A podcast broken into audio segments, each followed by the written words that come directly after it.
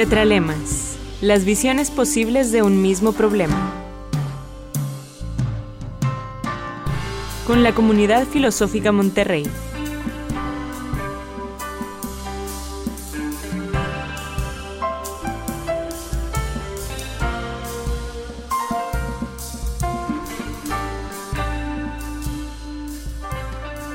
Buenas tardes, lo que ahora comienza es Tetralemas. Este es un programa de la Comunidad Filosófica Monterrey, la COFIM, y en él se reflexiona sobre diversos temas humanos desde distintas perspectivas sociales y posturas filosóficas. En esta edición, el lema es Mujeres y Confinamiento. Para tal efecto, nos acompañan Liliana Deita. Buenas tardes. Marisa Rodríguez. Hola, muy buenas tardes. Buenas tardes a todas. Mi nombre es Rebeca Moreno y me da mucho gusto de estar aquí entre ustedes. Buenas tardes. Confinamiento implica encierro, sujeción, obligar a alguien a permanecer dentro de ciertos límites, a no ir más allá. En las ciudades el confinamiento ha sido una de las medidas que gobernantes y reyes han tomado para hacer frente a crisis sanitarias. Ejemplo de ello fue el cierre de Girona en el siglo XVIII para no permitir la entrada de personas procedentes de Francia y así es evitar la gran peste de Marsella. Otras causas de confinamiento fueron la aprehensión de los pobres, quienes eran llevados a vivir en hospicios, como medida para acabar con cualquier forma de mendicidad y vagancia, y el encierro de mujeres en manicomios por considerárseles histéricas, ante la incomprensión del cuerpo femenino y como manifestación de su cosificación. Así, justos o no en general, los confinamientos se consideran estrategias para conservar la salud de la ciudadanía o medidas para abatir problemas sociales como la pobreza. Sin embargo, la historia también ha sido testigo de confinamiento sistemático de las mujeres, de encierro en castillos, conventos, manicomios, chozas.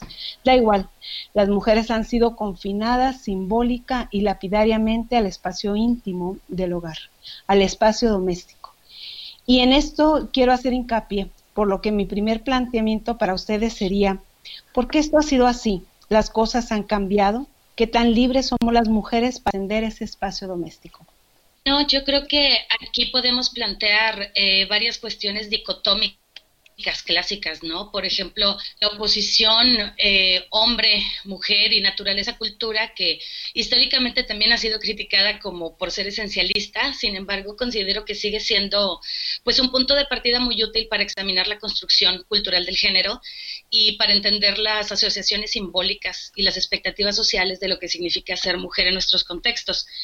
Entonces, en este sentido, me parece interesante integrar al debate actual la situación del confinamiento doméstico por COVID, ¿no? Y hay que subrayar el doméstico, que destaca otra dicotomía básica, que es la del espacio público versus este espacio doméstico, dentro eh, de una escala de valores que aparece como connatural a la mujer, ¿no? Y estaría definido por las actividades en torno al grupo madre, crías, es decir, en relación a la maternidad, al nido, a la protección o a la crianza.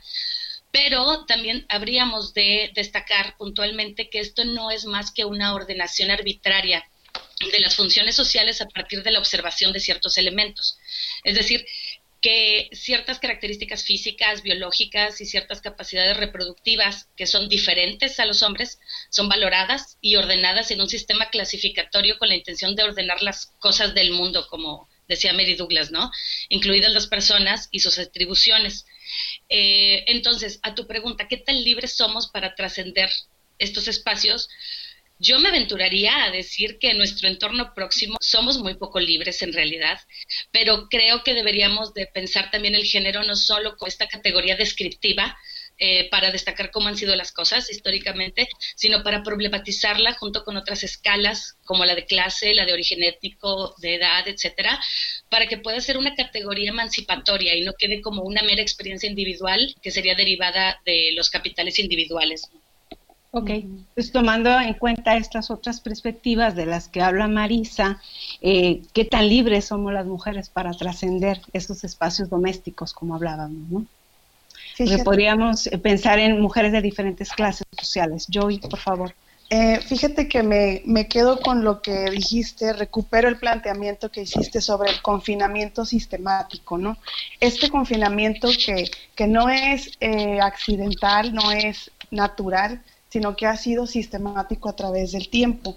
Y me recordó mucho a la filósofa Graciela Hierro y un trabajo que tiene sobre, eh, un libro que, se, que tiene sobre la domesticación a la educación de las mexicanas de 1989, en el que precisamente nos invita a ver esto, ¿no? que el confinamiento o la reducción de las mujeres al espacio doméstico en detrimento de su espacio público, pues es este eh, ha sido histórico, ¿no? Entonces en este estudio pues ella hace un recorrido precisamente desde los pueblos originarios, pasando por la colonia, siglo XIX, XX, eh, y llegamos hasta hoy, pues en donde eso, ¿no? Que la propia educación, que debería ser una práctica emancipatoria, ha sido eh, elaborada de tal forma que la mujer pues está en este espacio doméstico y precisamente eh, ejerciendo estos para los cuales mm, está siendo educada, ¿no? Entonces vemos cómo no es este, no es es, digno de pensarse o sea, es necesario pensarlo ahorita así. Finalmente, Graciela propone una nueva educación ¿no? para las niñas mexicanas y también deberíamos pensar la pertinencia de esta propuesta. Eh, dice, uno, ser madre y esposa no es una presión, ¿no? La dos, eh, conocimiento del cuerpo y nuestro potencial creativo. Y tres, la independencia. Entonces creo que esas, dices, somos libres eh, para, para trascender ese espacio doméstico, pues fíjate que históricamente hemos visto que no, pero quizá eh, la tarea que tenemos ahora eh, requiere de esta, de esta, de este análisis que ya había hecho Ciela, ¿no? Y que lo podemos recuperar perfectamente y que podría ser parte de la agenda, ¿no? Ok. Liliana, ¿cuál es tu opinión sobre el tema? Bien, gracias. También estoy de acuerdo en esa categoría que usaste del confinamiento sistemático eh, y también me interesa recuperarla creo que esto obviamente no es natural, ¿no? Este confinamiento que se basa en estas eh, posiciones o concepciones esencialistas en donde las diferencias eh, biológicas, fisiológicas entre hombres y mujeres parecieran fundamentar eh, la necesidad también de o la posibilidad de la desigualdad, ¿no? Entonces, no es natural, es algo histórico. Federico Engels nos dice que em, esta situación, digamos, inicia cuando eh, cambia el derecho, el derecho de ser, el derecho em, de las mujeres o el derecho femenino a al derecho masculino. Y esto se debió al cambio de la filiación de matrilineal a patrilineal. Entonces, en el momento en que los varones, digamos, eh, quieren garantizar que la, sus bienes y su sucesión quede bajo, el, bajo su propio control y ah, eh, dentro del ámbito de quienes ellos reconozcan como legítimos herederos. En ese sentido, también se empiezan a estrechar mucho más, obviamente, libertades de las mujeres, ¿no? ¿Por qué? Eh, porque yo te tengo que tener aquí bajo control para saber si ese hijo o esa hija que tú vas a llevar en tu seno materno me pertenece o no porque eh, si no me pertenece no voy a permitir que, eh, es una cuestión de poder y de poder económico, ¿no? De, mantener ese control. Entonces, de entrada, yo creo que ha sido un confinamiento que podemos eh, rastrear a lo largo de la historia que se ha expresado en diferentes maneras, que son distintos tipos de confinamientos, en tanto se dan en lugares diferentes, en instituciones totales, muchas veces en la cárcel, en los manicomios, pero que el más común, digamos, y cotidiano, y que aparentemente se ha naturalizado, es este confinamiento de las mujeres en el hogar, ¿no? En la o en la casa. Entonces, yo diría que a pesar de ello, las luchas feministas sí han logrado ganar espacios, sí hemos logrado tener un poco más de libertad. No estoy diciendo con ello que es toda la libertad. Una de las estrategias más importantes para enfrentar la pandemia por COVID-19 ha sido contener la expansión del mismo a través del confinamiento de la población en sus hogares y a través también de otra medida como el distanciamiento social.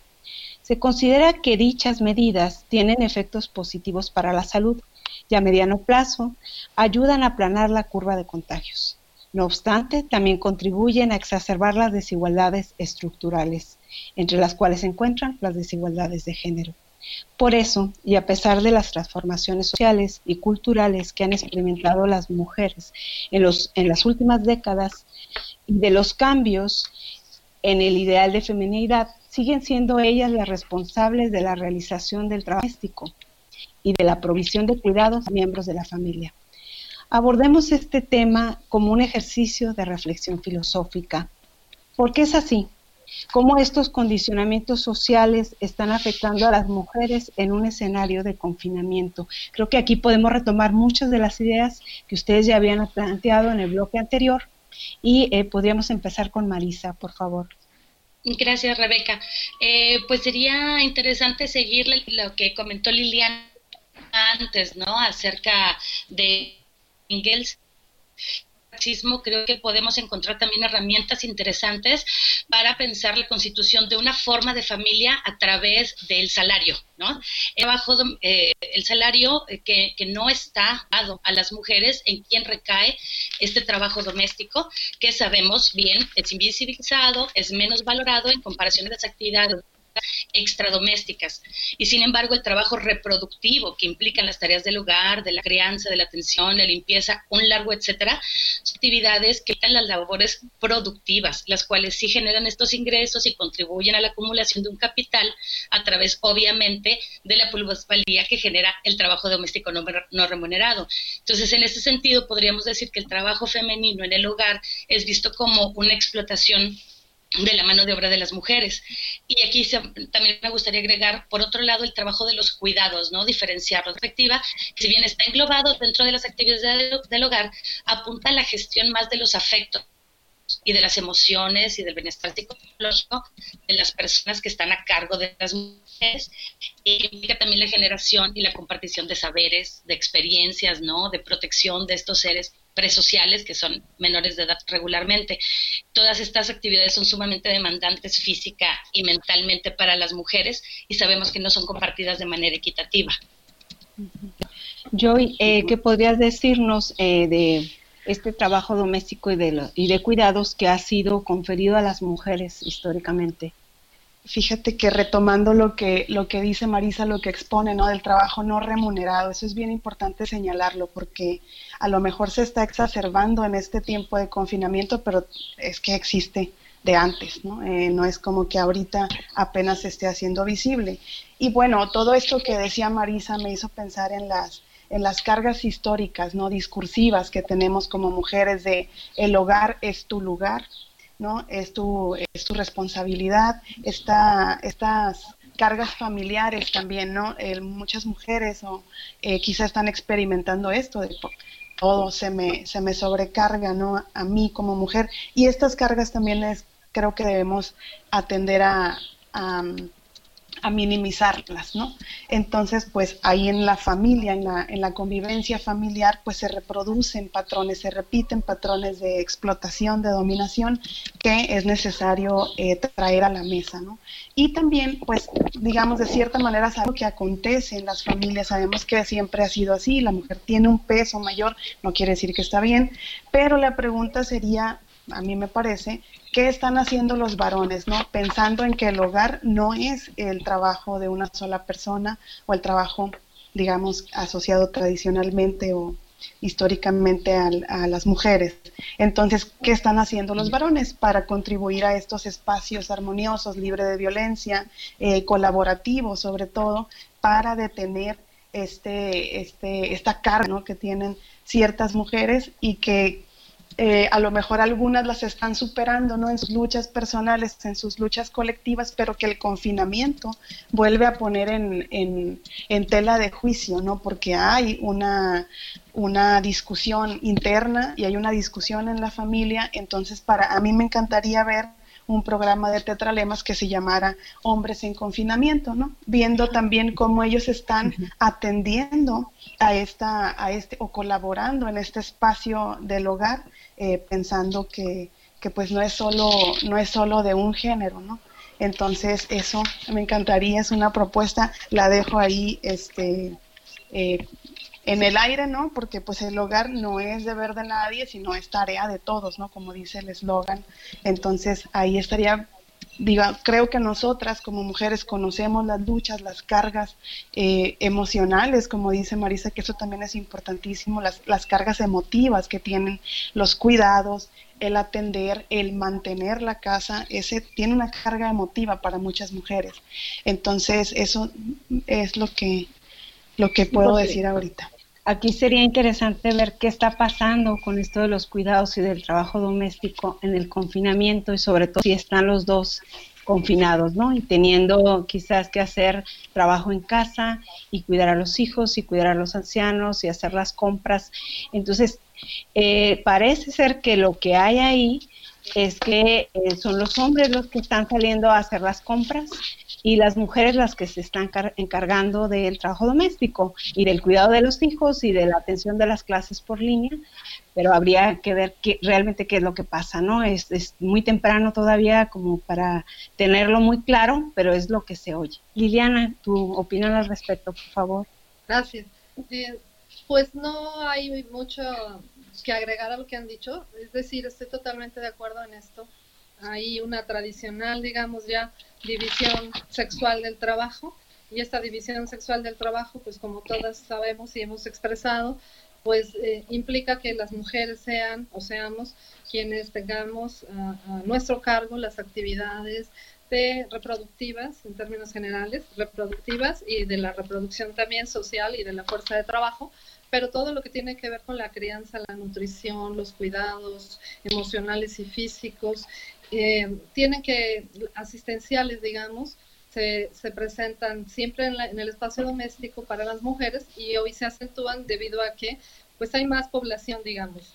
De, las mismas personas viven en la casa, pero hoy en día toda la vida se está llevando a cabo solo en el hogar, ¿no? Solo en la familia, en el espacio doméstico. Entonces, esto sobrecarga de trabajo a las mujeres, porque además, como decía ya Rebeca también, eh, hay otras actividades que realizar, además de estas que tradicionalmente han sido, que hoy se acentúan y se complejizan más por la situación que estamos viviendo, pero desafortunadamente eh, hay un aumento de la violencia. Hay valores que nos están mostrando cómo les está aumentando. Sé que vamos a hablar de eso eh, después. Además de este aumento en la violencia, pues Engels también decía pues que las mujeres, aunque estamos confinadas al espacio de lo doméstico, no somos las amas, digamos, del espacio, en el sentido no somos eh, quienes determinan lo que ahí se hace, ¿no? El poder lo sigue llevando el varón y la mujer sigue siendo como una esclava de su lujuria, decía él, y como un instrumento de la reproducción. Entonces, eh, yo también soy un poco optimista, poco, y pienso que hay jóvenes sobre todo, o también personas ya adultas, mayores, que están aprendiendo y que están ensayando nuevas formas de relación, que también es eh, una oportunidad para aprender todos y enseñar también a, a, los muchachitos, a los niños, a vivir esto, ¿no? Pero la realidad sí es que hoy por hoy pues hay una gran desigualdad que afecta más, con mayores cargas a las mujeres. Eh, ¿Cómo lo están viviendo, Marisal? ¿Cómo has escuchado que están viviendo el confinamiento hombres y mujeres?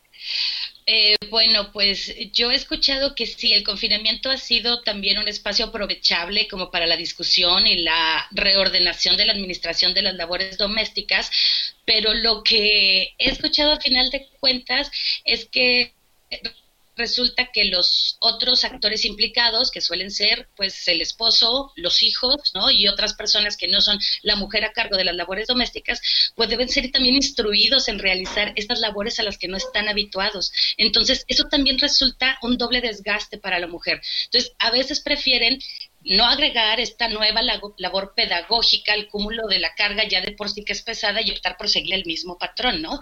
Porque además a mí me gustaría agregar aquí un elemento que tiene que ver con el asunto de los cuidados y de las emociones, que hay como una especie de truco que tenemos en este imaginario de la mujer mexicana eh, confinada, no nada más en estos momentos, sino tradicionalmente al espacio doméstico, eh, a la que este trabajo doméstico, bueno, vinculado a ciertos dispositivos como el amor romántico, aparece como esta vía de redención, ¿no? De la única posibilidad de mostrar su amor, su lealtad y la abnegación a esa familia, doméstico, pero sí, sí, sí valora el sacrificio. Entonces, esa es la vía como de escape y de, de, no de remuneración, pero sí de gratificación. Y eso es realmente terrible. Sí.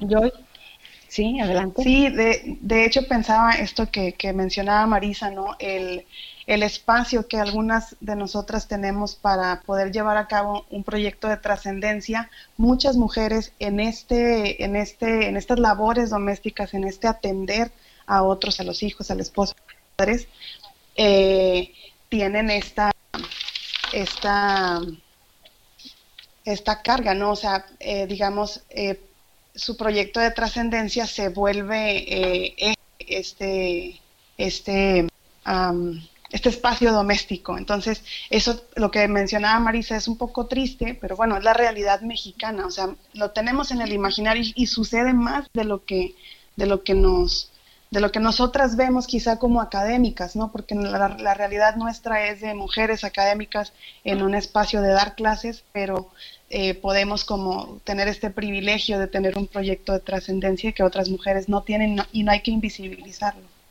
digamos que la manera en cómo trascienden es, es, a través de las labores del trabajo doméstico y el cuidado que realizan. Generalmente la violencia se ha entendido como un componente esencial de la humanidad.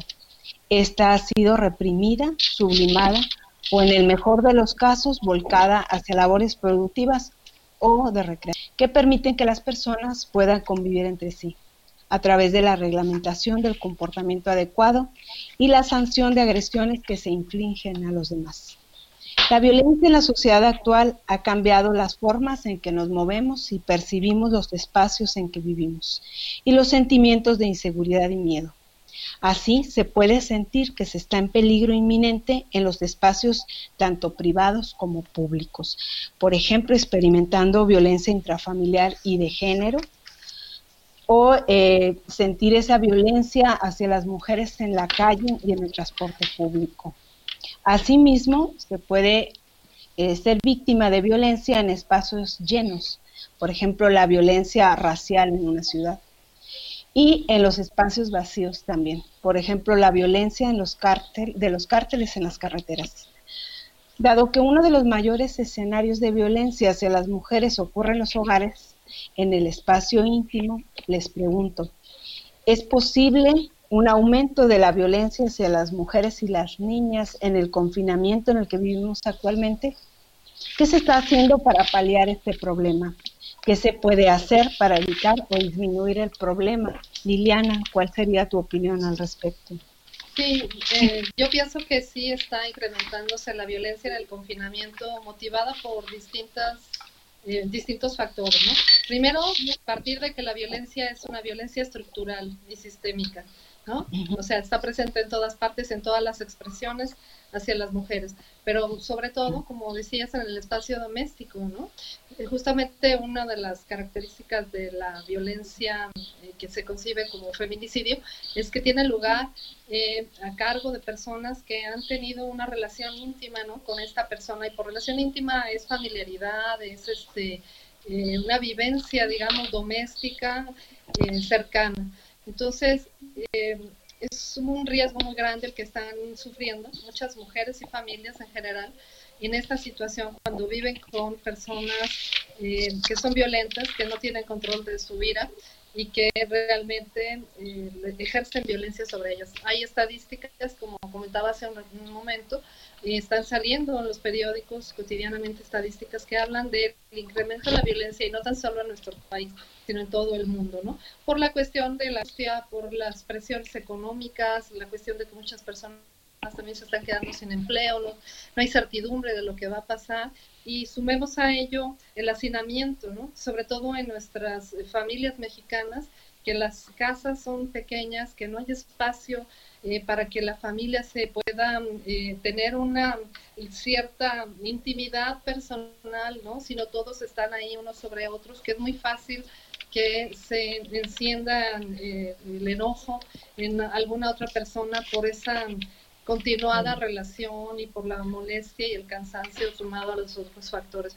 ¿Qué se está haciendo? Pues yo creo que hay muchas este, asociaciones, organismos, colegios, por ejemplo, de abogados, que están haciendo trabajo, otros están ofreciendo terapia por teléfono gratuita para ayudar a paliar un poco esta situación de ansiedad y de crispación que puede llevar a la violencia.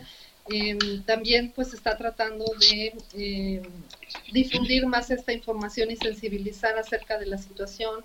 Entonces creo que hay esfuerzos, pero que desafortunadamente, como precisamente estamos encerrados y nadie, a veces nadie sabe lo que está sucediendo al interior de este espacio doméstico, que es una situación altamente peligrosa en la que se está viviendo para algunas mujeres, no para todas, y para sus hijos también, pero una gran mayoría desafortunadamente, porque también sabemos por las estadísticas que se han hecho que un 70%, 80% de las mujeres cuando se le ha hecho una encuesta afirma haber sido víctima de violencia de algún tipo en algún momento de su vida. ¿sí? Entonces, esto es algo que nos está eh, atañendo o que es un riesgo para todas. Ok, entonces eh, digamos que a esa violencia estructural le sumamos dos elementos eh, que pueden detonarla de manera este, fuerte, que sería esto que tú nombrabas de la incertidumbre a la que estamos expuestos actualmente. Creo que esa es una de las cosas que más nos está pegando. No tenemos control sobre la forma de vida que estamos llevando actualmente y por la otra las formas de habitabilidad. Hay, hay un estudio reciente eh, que está hablando de esas formas de habitabilidad y cómo eso pues incide en la forma en cómo lo relacionamos con los otros. Ahí quisiera eh, invitar a Joy a que nos diera su, su opinión, por favor. Eh, sí, claro, gracias Rebeca.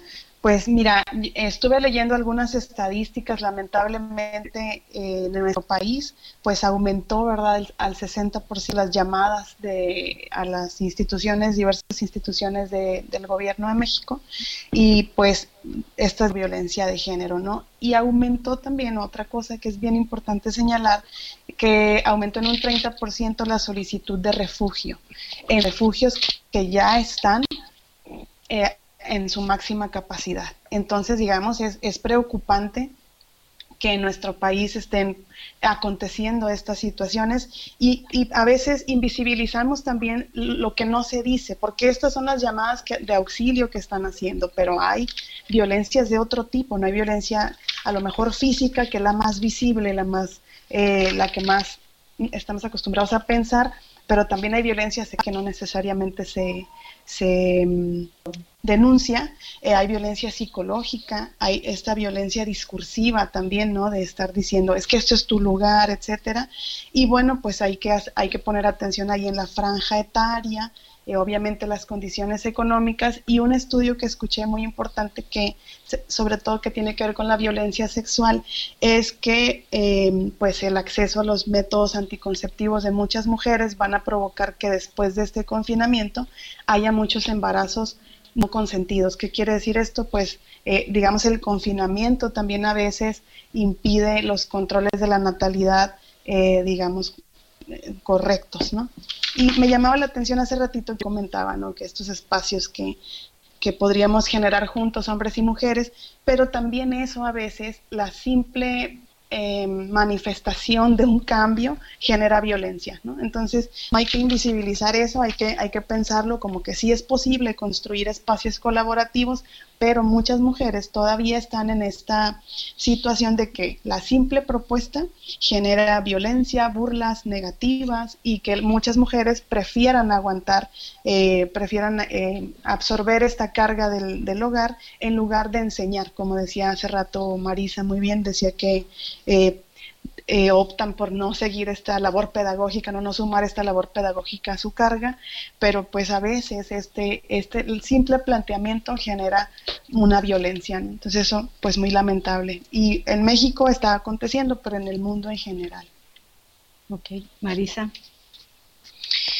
Pues creo que han explicado bastante bien la situación, ¿no? Que se vive, por desgracia, puertas adentro de los hogares que han perdido su calidad de garantía, de resguardo y seguridad para las mujeres y también para las niñas y los niños, ¿no? Además de otros seres vulnerables en esta situación que obliga a la convivencia eh, forzada. Y bueno, podríamos hablar también como lo que sucede puertas afuera eh, en este periodo de cuarentena que ha dejado las calles eh, con mayor soledad y que muchas mujeres se han visto obligadas a salir a trabajar porque no pueden quedarse, ¿no? Dentro de sus hogares y entonces la percepción de la, del miedo, además de la inseguridad real y de la violencia que sufren este, en esta situación de aislamiento y de soledad de las, de las ciudades, pues se ha ido incrementando también, ¿no? Las estadísticas son terribles este, desde donde nos acerquemos. Entonces, habría que repensar, por ejemplo, para ciudades como Monterrey, donde hay una, un gran tránsito de personas y donde hay una densidad este, demográfica bastante importante, pues rediseñarlas las eh, políticas públicas bajo una perspectiva de género, ¿no? Que visibilice experiencias de transitar y de la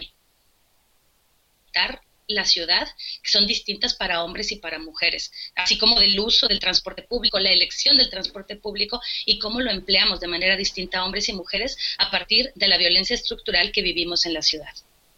Claro, digamos que esos son espacios también donde se ejerce la violencia, como decía ahorita, los espacios pueden estar llenos y de todas maneras representar un peligro para las mujeres o pueden estar vacíos y también representar un, eh, eh, peligro, ¿no? Eh, ser símbolo de violencia.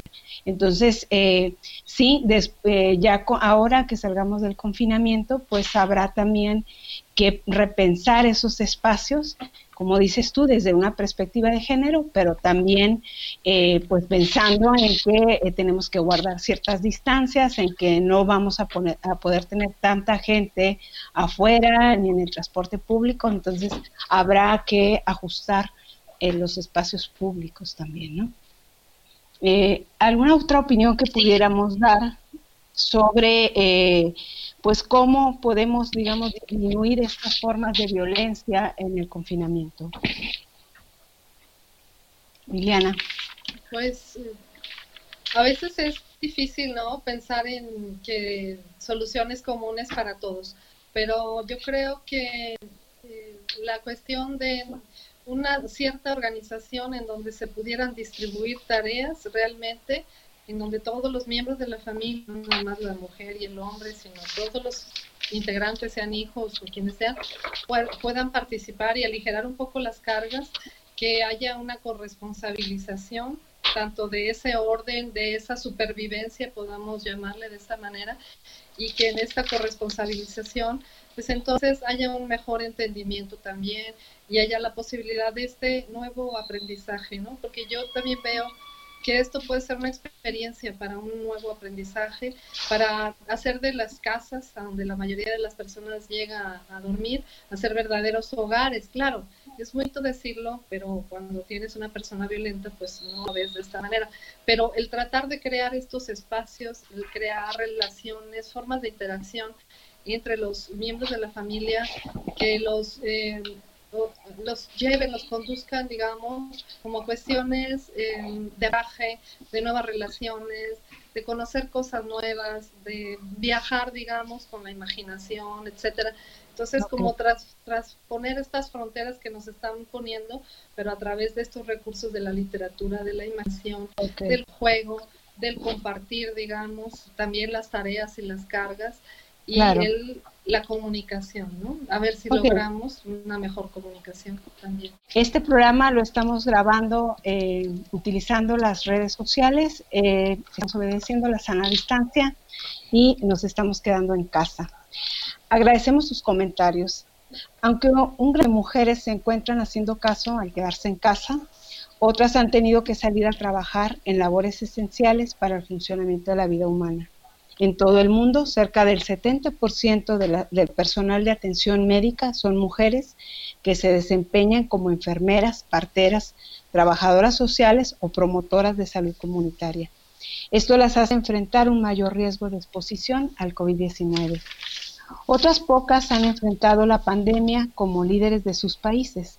Tal es el caso de las presidentas o primeras ministras de Alemania, Nueva Zelanda, Dinamarca, Finlandia, Islandia y Taiwán, las cuales tienen en común haber realizado estrategias efectivas de control ante la pandemia por coronavirus, sobre todo si las comparamos con las medidas que implementaron o que están implementando los presidentes de Estados Unidos y Brasil, que resultaron equivocadas o ineficientes.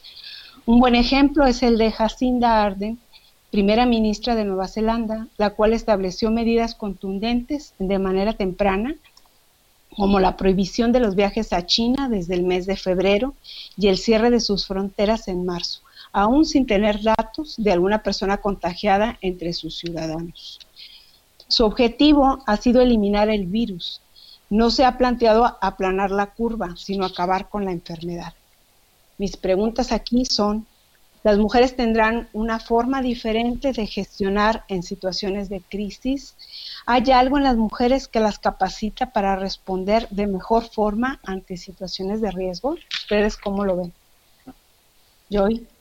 Eh, pues mira, yo he observado dos casos que me llaman mucho la atención en América Latina y es el caso de nuestra Claudia, Claudia Sheinbaum, que es este en la Ciudad de México, gobernante de la Ciudad de México, y bueno, tiene una tasa o un índice de aceptación de su trabajo frente al COVID, pues bastante amplio, 68% de los capitalinos aprueba el cómo ha llevado a cabo esta, esta este enfrentamiento al COVID, ¿no? Y por otro lado tenemos a Claudia López, que es eh, alcaldesa de Bogotá eh, desde el primero de enero del 2020 y que vamos, le tocó bastante fuerte, ¿no? Y ella ha tenido la, en una encuesta que se hizo en diversas ciudades de Colombia, ella tiene el 82.2% de la aprobación de sus ciudadanos. Entonces, me parece que es, es sano observar el trabajo de las mujeres que están en el poder, de las mujeres que tienen esta oportunidad, pero también eh, cuidar de no propiciar roles de género, no reproducirlos,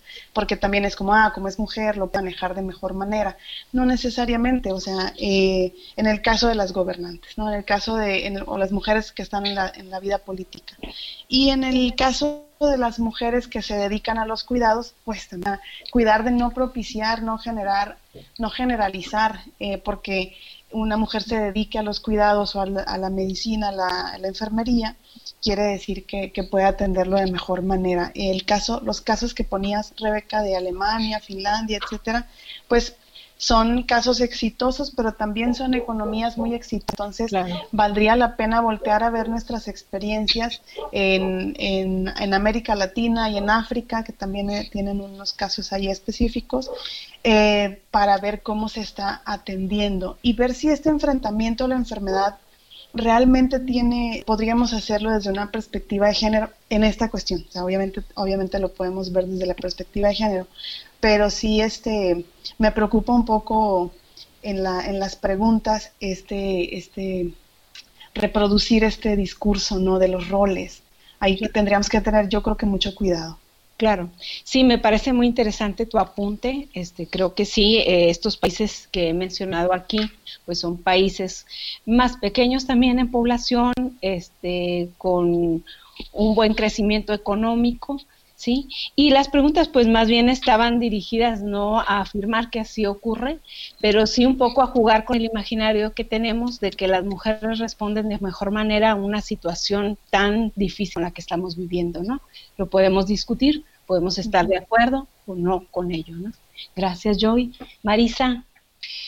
En el caso sí, de estos países europeos que menciona Rebeca, a mí me parece que es una combinación, ha sido una combinación de una excelente preparación profesional de cada una de estas líderes, además de una muy rápida actuación al cerrar fronteras, por ejemplo, y que han tenido también el buen tino de tener una comunicación muy clara y muy directa con su pueblo, que lo tomó como una muestra de honestidad y de credibilidad para las medidas que se implementaron, ¿no? De manera muy, muy rápida. Ahora, hay una cuestión bastante interesante porque checando el mapa de las mujeres en el poder que, que ofrece el, tanto la ONU, bueno, en conjunto la ONU y la, la Unión Parlamentaria, de las mujeres en puestos políticos alrededor del mundo, se presentan ciertas coincidencias en los asuntos prioritarios, ¿no? En, en, sus agendas políticas. Y tiene que ver precisamente con estas cuestiones de los cuidados hacia otros y de grupos vulnerables que se repiten en estas labores domésticas. Pero claro, esto es implementado de manera macroestructural, ¿no? Y que benefician a, la mayoría de la población. Algunos puntos, por ejemplo, en primer lugar tienen a la familia, a la niñez, a los adultos mayores y a los discapacitados. En segundo lugar, a los problemas sociales en general y en tercer lugar, a los problemas del medio ambiente y de los recursos naturales. O sea, estos mapas sirven porque en comparación con asuntos este, prioritarios dentro de las agendas de, de, dirigentes hombres, pues se centran en la circulación de bienes económicos que tienen que ver incluso con la guerra y con ciertas cuestiones que desestabilizan a la sociedad, ¿no? Entonces, aquí es una línea también interesante de investigación y este, eh, no para, no para eh, sacar conclusiones precipitadas, pero sí es un momento importante que nos va a señalar caminos tradicionales, ¿no? Que, que hemos ejercido las mujeres, pero en espacios que no habían sido tan visibles. Entonces tiene que ver nuevamente con, con la posibilidad de llevarlos a cabo de manera pues mucho más visible, eh, puertas afuera del espacio doméstico, que por cierto no es poca responsabilidad ni de poca relevancia, ¿no? Claro, por eso hablaba yo de si había algo en la capacitación o en esto que en sociología llamamos la socialización, que pudiera hacer que eh, hubiera eh, elementos para que las mujeres en estas situaciones de liderazgos políticos pudieran actuar de una manera diferente, ¿no? Es en lo que pensaba. Eh, Liliana, ¿qué podrías apuntar al respecto? Espérenme. Yo creo que realmente también no es peligroso, digamos, que podamos caer en estos esencialismos, ¿sí? Entonces, o en estas cuestiones de, bueno, porque son mujeres lo hacen de una manera, porque son hombres lo hacen de otra manera, ¿no? Yo pienso que por principio hay, a partir justamente de esta socialización, hay una diferente manera de pensar el mundo, una perspectiva diferente también para analizar, ¿no? Eh, para observar lo que sucede y para tomar decisiones. Una sensibilidad, podríamos decir, diferente para tomar decisiones. Pero no, es, no se confunda esto con que estoy diciendo que es una sensibilidad que no sé si nata, etcétera, ¿no? Sino que es a partir de esta socialización y de esta forma que se nos ha educado, del tipo de actividades que nos han eh, responsabilizado, con las cuales nos han responsabilizado. Entonces, por una parte, creo que hay una distinta cosmovisión con relación a los varones por la propia educación.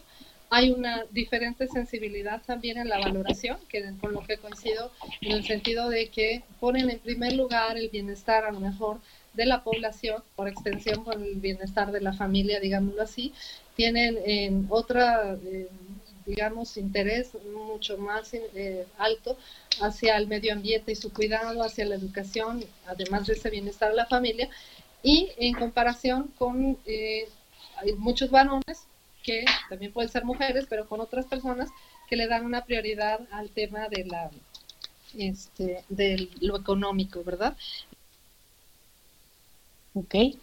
En ese sentido, creo que habría una diferencia en la gestión y en la toma de decisiones que es más ejecutiva. Ok. Muy bien, pues eh, es muy interesante las reflexiones que hasta aquí eh, hemos tenido. Estamos muy cerca de terminar, pero antes permítanme hacer una última pregunta y con estas últimas intervenciones eh, concluimos el programa. ¿Cuáles serían sus recomendaciones para las mujeres que en este momento están viviendo en confinamiento, ¿no? Por la situación de pandemia en la que, en que estamos viviendo. Eh, paciencia, sobre todo.